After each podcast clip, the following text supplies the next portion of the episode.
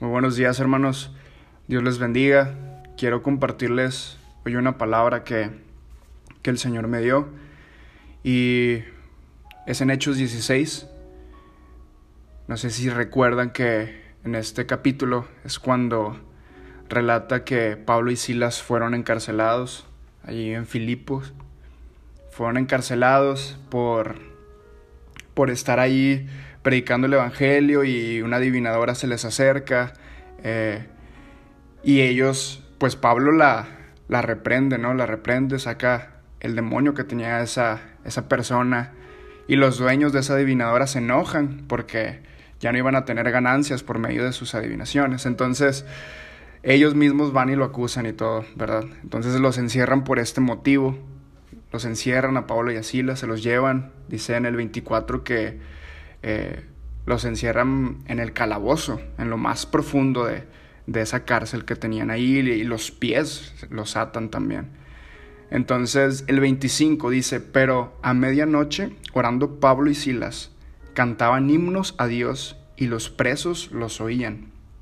26. Entonces sobrevino de repente un gran terremoto, de tal manera que los cimientos de la cárcel se sacudían y al instante se abrieron todas las puertas y las cadenas de todos se soltaron. Entonces ya todos conocemos este pasaje que Pablo y Silas se ponen a cantar, dice, cantaban himnos a Dios. Dice, orando Pablo y Silas. Entonces, una, orando y cantando himnos a Dios y los presos los oían. A mí me indica y me motiva esto a que la oración y, la adoración que yo pueda darle al Señor van de la mano. La oración y la adoración son algo que, van juntos, ¿verdad? Y que son poderosas para nosotros. Y por ejemplo, nosotros en este tiempo quizá eh, no estamos encarcelados, ¿verdad? No, cometimos ningún delito, ¿verdad? Que tampoco Pablo y Silas, pero eh, no, estamos aquí nosotros quizá los que están en cuarentena y en sus casas, encerrados con sus familias, eh, a lo mejor se pueden sentir encarcelados o encerrados, que, ¿verdad? Como en una cárcel quizá, como algo que, que les desespera, con mucha ansiedad. Y, y a mí me indica esto, que, que la oración y la adoración libera, ¿verdad? Aquí a Pablo y a Silas los liberó literalmente de la cárcel. Fueron abiertas las puertas de la cárcel, se sacudieron los cimientos. Entonces, eh, la palabra que yo les quiero dar es que la adoración y la oración nos libera de todo. Quizá, como les explico, no de la, de la cárcel, pero eh, de nuestra ansiedad por estar encerrados. De, puede venir tristeza, puede venir cualquier otra cosa eh, a nuestras vidas que nos, que nos haga sentir encerrados, ¿verdad? Que nos haga sentir que estamos sin hacer nada, cero provechosos, que no estamos haciendo nada productivo. Eh, nos podemos sentir encerrados, ¿verdad? También de esta forma. Y la forma en que podemos ser libres de todo y libres de nuestra ansiedad y libres de, nuestro encierro mental o, o, físico es la oración y la adoración. Entonces eso me motiva a mí a poner más empeño en mi oración y en mi adoración, en adorar al Señor todos los días, en, en cantarle, en, en orar a Él, ¿verdad? Porque no van separadas, van de la mano. Es más poderoso cuando la oración y la adoración van de la mano. Y, y todo esto sucedió, ¿verdad? Cuando Pablo y Silas cantaban que es algo poderoso. Fueron liberados, fueron, fueron libres. Y así nosotros podemos ser libres de sentirnos eh, como nos estemos sintiendo por este, por este tiempo, ¿verdad?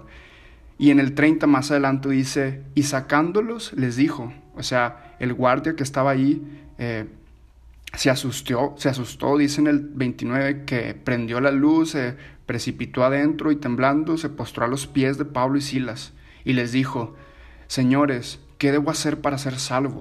En el 31 dice, ellos dijeron, cree en el Señor Jesucristo y serás salvo tú y tu casa.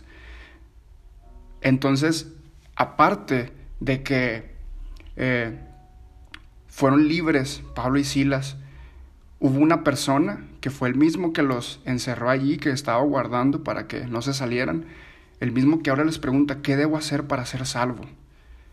Entonces, y, cuando Pablo y, Silas estaban cantando, dice que todos los carceleros los oían. Entonces quizá nosotros estamos en, en nuestras casas y haya personas que no conocen de Cristo. Haya personas que no conozcan al Señor. Pero está en nosotros el, el orar y el cantar. Y si ellos escuchan de nuestra entrega al Señor, si escuchan de nuestra adoración, en estos tiempos las personas están receptivas a cualquier cosa, ¿verdad? Y, si nosotros proclamamos al Señor en este tiempo, va a haber personas cercanas a nosotros que van a escuchar y que van a oír. Y eso mismo, que, y por ejemplo, si nosotros nos sentimos libres, porque a lo mejor eh, esas personas no se sienten libres, se sienten atadas, se sienten encerradas, se siente que eh, no pueden hacer nada, quizá porque las ocupaciones, el trabajo, ellos lo tenían como una excusa para sentirse entretenidos y hacer algo. Pero ahora que quizá no están haciendo nada o quizá no están haciendo lo mismo cotidianamente que, que hacían siempre, se sienten sin ningún provecho y sin ningún valor. Y si a nosotros nos miran que somos libres y estamos confiados en el Señor, que no tenemos ninguna carga porque nuestro Señor es nuestro descanso, nuestro Señor es nuestro refugio, nos ven a, a nosotros confiados, ellos van a querer eso de nosotros. Y ahora que están cerca y que nos puedan ver más de cerca, van a decir, yo quiero estar confiado igual que Él, yo quiero ser libre igual que Él, porque se ve libre y, relajado en el sentido de, confianza en el Señor. Entonces ellos nos van a ver y van a decir, eh, ¿qué hago para estar así? Como aquel carcelero decía, ¿qué hago para ser salvo? Ellos dijeron, creen en el Señor Jesucristo y serás salvo tú y tu casa.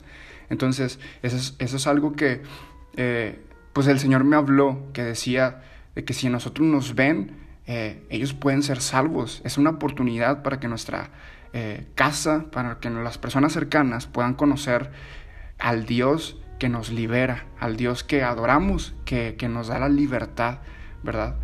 Para que puedan ser salvos nosotros y nuestra casa. Y ese es, un, ese es una, algo que el Señor hace en nuestras vidas.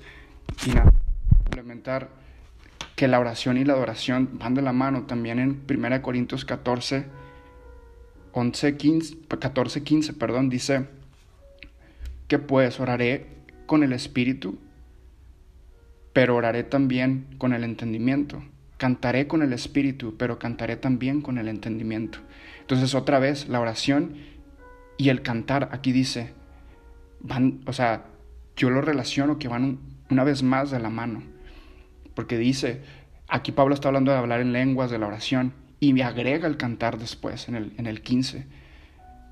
Dice, oraré con el espíritu, pero oraré también con el entendimiento. Cantaré con el espíritu, pero cantaré también con el entendimiento. Entonces, eh, orar y cantar, orar y adorar, ¿verdad? Adorar al Señor con nuestra boca, con nuestras manos, con todo, ¿verdad?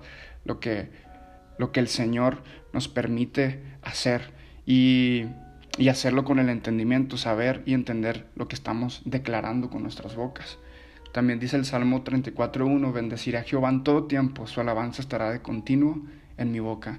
Entonces, no es una recomendación el adorar al Señor, no es, no es de sí o, no, no es de los, los, domingos o los sábados o cualquier día específico, es de todos los días.